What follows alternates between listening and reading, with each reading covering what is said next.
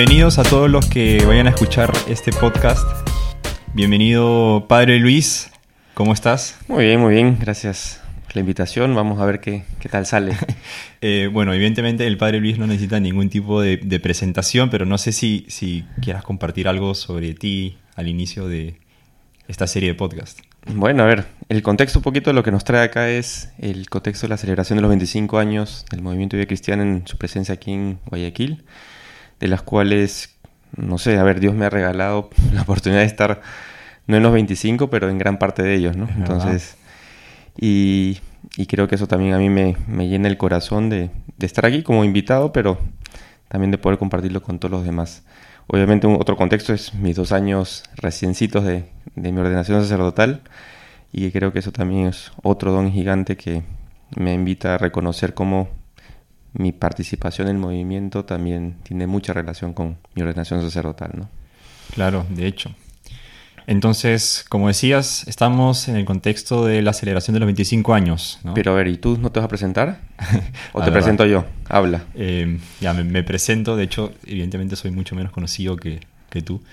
Eh, soy Giancarlo, soy peruano, tengo 24 años y tengo medio año viviendo aquí con el padre Luis, soy parte de la comunidad y estoy en, por decirlo así, la segunda etapa de formación en la comunidad. Muy contento, muy agradecido y la verdad que muy contento porque el movimiento aquí es muy acogedor, de verdad que ha sido fácil estar aquí, entonces por más que no haya estado evidentemente mucho tiempo, los 25 años, me da por agradecer mucho por estar aquí y, y por lo que escucho que como movimiento hemos vivido, porque como iglesia lo que vive uno lo vive el otro.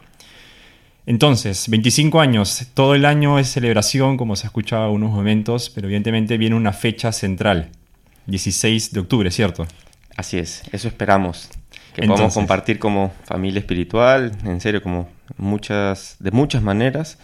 Pero creo que el- lo central de esta celebración es dar gracias a Dios. Eh, dar gracias a Dios por todo lo que nos ha regalado, en parte por todas las experiencias de estos 25 años, pero también creo que por esta, este horizonte apostólico con el cual sigue estando muy, muy vigente de poderlo compartir no solo entre nosotros, sino con muchos otros más. De hecho, de hecho. Y evidentemente creo yo que para dar gracias siempre hay un corazón dispuesto. Entonces, el movimiento nos invitaba ahora justamente a prepararnos para esta celebración como momento central, evidentemente todo el año en un sentido ha sido de agradecimiento y de celebración, y por decirlo así, de preparación. Pero ahora que nos acercamos a esta fecha simbólica de celebración, nos ha invitado a prepararnos para esta celebración. ¿Cómo es que el movimiento nos está invitando a prepararnos, padre? A ver, me atrevería a dar como tres claves que creo que nos podrían servir a todos. Uno, en serio, creo que el tema de la gratitud es un elemento fundamental. ¿Y a qué me refiero con gratitud? Que es, como decía Giancarlo, como esa disposición del corazón de reconocer lo que Dios ha hecho en nuestra vida.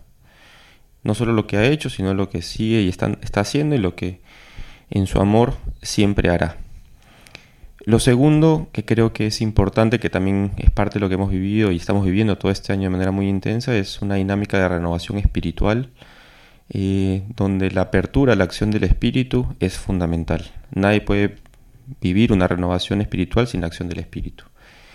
Y lo tercero, que es una tercera clave que yo creo que es importante, es también esa invitación muy muy fuerte a renovarnos en ese ardor apostólico que siempre ha caracterizado también creo que en mi experiencia de participación en el movimiento, desde, no sé, y ahí se, cuando se me vienen todos los recuerdos, pues no sé, de convivio, de la campaña Una vez Jesús, campaña Una- Seamos Esperanza, o sea, tantas iniciativas, a veces unas más locas que otras, eh, que tienen mucho carisma de, juventud, pero también ahorita creo que está apuntando a hacer todo un camino de madurez. Entonces, toda esa, esa experiencia que se me viene de recuerdo, creo que también no solo está en el pasado, sino que también una invitación renovada de parte de Dios a nosotros, de renovarnos en ese ardor. Entonces, si tú me preguntas tres claves, creo que eso es eso, la gratitud, la renovación apostólica y la renovación espiritual.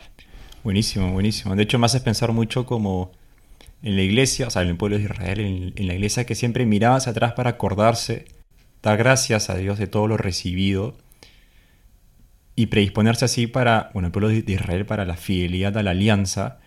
y la iglesia en ese sentido también para la fidelidad a la nueva alianza. Entonces, como, como movimiento en un sentido, vivimos una dinámica, por decirlo así, eclesial, que es pues, recordar lo que Dios nos ha dado, no solamente como para decir, ah, qué bonito fue y ya está, sino justamente para, para ver cómo hoy nos lo sigue dando. Entonces, de acuerdo. Estoy, no sé, a mí me, me, entusiasma escucharte, me entusiasma en un sentido soñar de nuevo con un movimiento renovado espiritualmente, renovado en el apostolado y, que sea en un sentido motivo el mismo de acción de gracias acá en la iglesia, ¿no? Sí, y mira, yo me atrevería a aumentarle un elemento más que es cuando decimos que ese mirar hacia atrás y ver lo que Dios ha obrado, eh, también como una manera de, dar gracias, de tener el corazón agradecido, ojo, ahí también es, entra todo. O sea, entran los momentos muy, eh, no sé, edificantes, felices, y donde hemos vivido, no sé, pues todo lo que implicaban eh, esa dinámica apostólica intensa, fuerte, real, como también todo lo que ha significado también un camino de madurez, con nuestras caídas, heridas, eh, con todo lo que, porque en ninguna de ellas, eh, más bien, en todas ha estado de alguna manera Dios acompañando todo ese proceso y eso es lo que nos lleva a dar gracias, ¿no? O sea que no es simplemente una mirada, no sé, rosa de la realidad donde todo ha sido perfecto y, sin fallas, no, sino que es atrevernos con la gracia de Dios, así como cuando miramos nuestra vida también vemos exactamente lo mismo, sabemos que no todo es perfecto, sino que, pero aún así Dios ha sabido sacar incluso de los momentos más duros y difíciles cosas importantes para nuestro crecimiento. Entonces, ahí yo creo que también hay un elemento esencial en este camino de gratitud. Claro, de hecho creo que también como describe un poco lo que venimos viviendo como movimiento general de los lugares que he podido conocer y aquí que es redescubrir cuál es el misterio de la iglesia, que no es solamente un lugar donde hacemos cosas bacanes y donde la pasamos bien, sino es en el fondo donde convivo con otras personas que me hacen presente, actual, por decirlo así, la comunión con las personas divinas. ¿no? Y lo digo ¿por qué? porque lo central es la comunión. No, no sentirme bien, digamos, no es solamente pues las, las glorias, por decirlo así, sino que justamente la comunión, y eso implica la comunión de las alegrías y en los dolores, ¿no? Entonces, evidentemente Guayaquil tiene muchas alegrías también, creo que mucho dolor, y lo bonito es, como dices, poder dar gracias de eso. Cada uno sigue su propia vida, también tiene mucho de gloria y a veces mucho de pena, y yo creo que poder agradecer por eso es un paso de madurez, ¿no? Y quizás un poco también no me la quiero dar acá de, profeta, digamos, pero un poco de la madurez que nos pide como movimiento, que es justamente eh, aprender a agradecer por nuestras luchas también, ¿no? Eh, porque en el fondo creo yo que si lo que Dios nos ha dado es el don de la vida a su Hijo, es el Hijo que murió y resucitó, ¿no? Uno y otro. Damos gracias por su muerte y damos gracias sobre todo también por su resurrección. Entonces, sí. Em, Totalmente de acuerdo. Mira, y creo que ahí, en la medida, a yo soy un convencido de que un corazón alegre es un corazón que aprende a dar gracias, que aprende a mirar lo que Dios ha hecho, lo que aprende a incluso agradecer por los momentos duros. O sea, nuevamente es, y es y es un corazón que alegre, ¿por qué? Porque no está solo, porque se percibe en medio de una dinámica que lo sobrepasa por la gracia y que es conducido hacia un horizonte incluso mucho más alto de que nosotros con nuestras propias fuerzas podemos llegar. Entonces, cuando tenemos presente eso, eh, naturalmente va a brotar a nuestro corazón la alegría de un corazón que tiene algo que agradecer. Entonces creo que hay más de una razón por la cual tenemos que dar gracias. Creo que eh, basta que cada uno haga como un ejercicio de, mirar su interior, de mirar el corazón, de mirar la vida, eh, las distintas y muchas instancias donde Dios ha estado presente, para que también nazca como fruto esa alegría de la gratitud, ¿no? Sí, no, de hecho. Y y pienso que importante es eso, ¿no? Dar gracias por, por la compañía de Dios, que en el fondo podríamos decir dar gracias por Jesús. Jesús que es Dios en la historia, ¿no? El, verbo hecho carne que vino a compartir nuestras alegrías y nuestros dolores. Porque a veces, como tú decías, ¿no? La miraba hacia las glorias, ¿no? Los, los legendarios convivios y vivencias de, de, de Guayaquil. Y también, pues, complementando eso, la mirada también va a las penas, pero creo que la mirada cristiana es por decirlo así, simbólica, en el sentido de, en las alegrías y en las penas, ver la persona que estuvo ahí acompañándome, ¿no?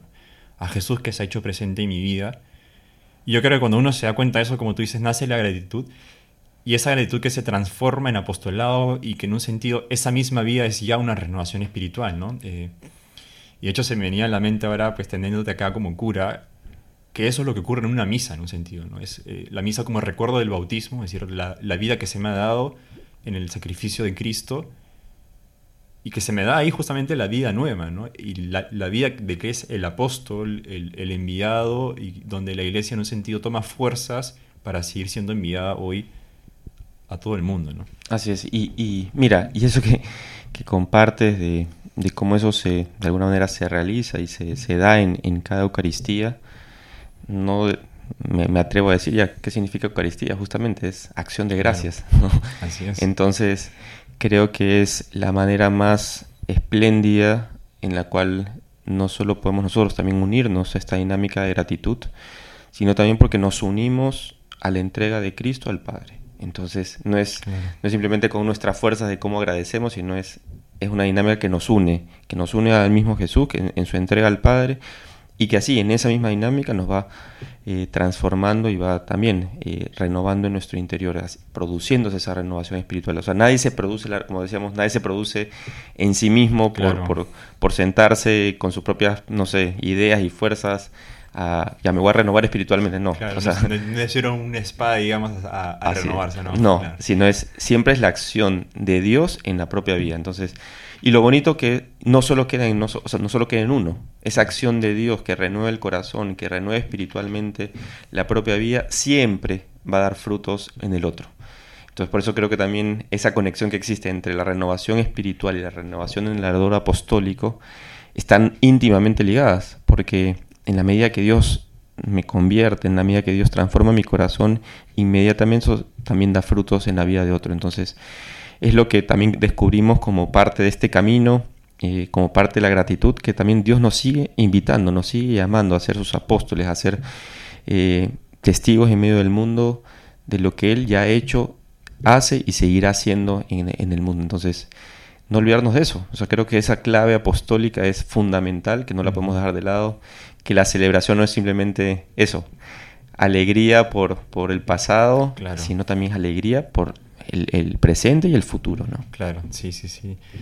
Y también en ese sentido, pues que la celebración sea ocasión como de, por decirlo así, un punto de llegada, de, de agradecer, de estar ahí para los demás y, y de valorar la presencia de los demás, pero también como un punto de inicio, ¿no? De, por- porque como dices, la renovación es siempre actual, entonces que sea un, un inicio, por decirlo así, una fuente actual de, de esa vida nueva que Cristo nos vino a traer por medio de su Espíritu, para que el movimiento en un sentido, no necesariamente de crecer en números, me refiero, sino de crecer en esta vida más cristiana, más entregada a los demás, más renovada, ¿no? Tal cual, y creo que con la, no sé, la disposición del corazón de siempre, siempre preguntarse, ya, ¿qué es lo que está haciendo Dios hoy en mi vida? ¿no? O sea, porque Dios no se queda callado, Dios no se queda quieto, Dios no, no entra en paréntesis, digamos, sino más bien constantemente está una y otra vez eh, atrayéndonos a su corazón, obrando la salvación en nuestra vida. Entonces, la, no hay mejor camino, creo yo, que esa apertura de corazón a decir ya,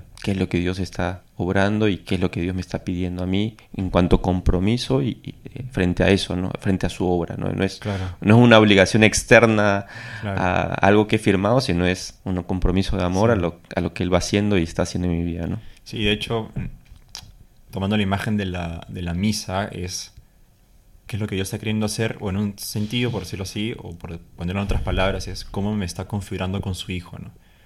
Porque eh, en quien me convierte Dios es siempre la imagen de su Hijo, ¿no? Como este apóstol, este Hijo, este más bello de los hombres, ¿no? Como dice la tradición. Entonces es cómo Dios me asemeja a su Hijo, que es este apóstol, y en un sentido también muy bonito, que la celebración sea una ocasión para ver cómo las demás personas que están aquí hoy en el movimiento también son un reflejo de ese Hijo, ¿no? Y, y poder dar gracias por lo que Dios ha hecho en mi vida, por lo que Dios está haciendo hoy, por lo que Dios me invita a soñar, y sumarle eso o multiplicarlo 100, 200 veces por, porque eso también Dios está haciendo con las demás personas, ¿no? ¿Qué ha hecho Dios en la vida de esta persona? ¿Qué está haciendo ahora? Y a quién lo invita a soñar, ¿no? Y a soñar juntos como movimiento. Sí, y mira, y ahí, no sé, pensando en, en la gran cantidad y variedad de personas que de alguna manera han pasado Claro. por la vida del movimiento, eh, no sé, es, no digo, es altísima y creo que cada uno tendrá también su, su propio proceso de, dar gracias. Y si estos también, esta celebración de estos 25 años se convierten en ocasión de que alguien al ver lo que Dios ha hecho, al, ver, no sé, lo que estamos publicando, lo que estamos, pueda tener ese espacio de no solo de recordar, de ver, de valorar la obra de Dios en su vida, creo que ya eso también es otra manera de dar gloria a Dios. Entonces, eh, me atrevo a decir que también esto no solo es para los que de repente ahorita están súper comprometidos y enchufados en varias de las actividades, sino también para aquellos que de repente este, lo que estamos grabando ahorita les llegue y que sea una oportunidad de, de, volver a, a, ver, incluso en su momento actual, cómo Dios sigue actuando, cómo de repente en su momento el movimiento fue ese camino donde Dios habló, donde Dios actuó y donde Dios también mostró su rostro. Entonces, eso creo que también me parece bonito pensar, alentar e invitar, ¿no? Así es, así es. De hecho, en esa línea todos están invitados a la celebración. 16 de octubre, reserven la fecha como se dice. Ya más adelante habrán muchos más detalles, así que simplemente esto es una preparación hacia. Así es. Así que los esperamos y estén atentos porque si vienen otros tres podcasts más sobre cada una de estas maneras en que el movimiento nos invita a prepararnos justamente para esta celebración, para esta renovación. Muy bien, pues muchas gracias Giancarlo. Les mando un abrazo gigante, saben, se los quiere muchísimo. Muchas gracias a ti, padre. Muchas gracias y nos estamos viendo muy pronto. Chao.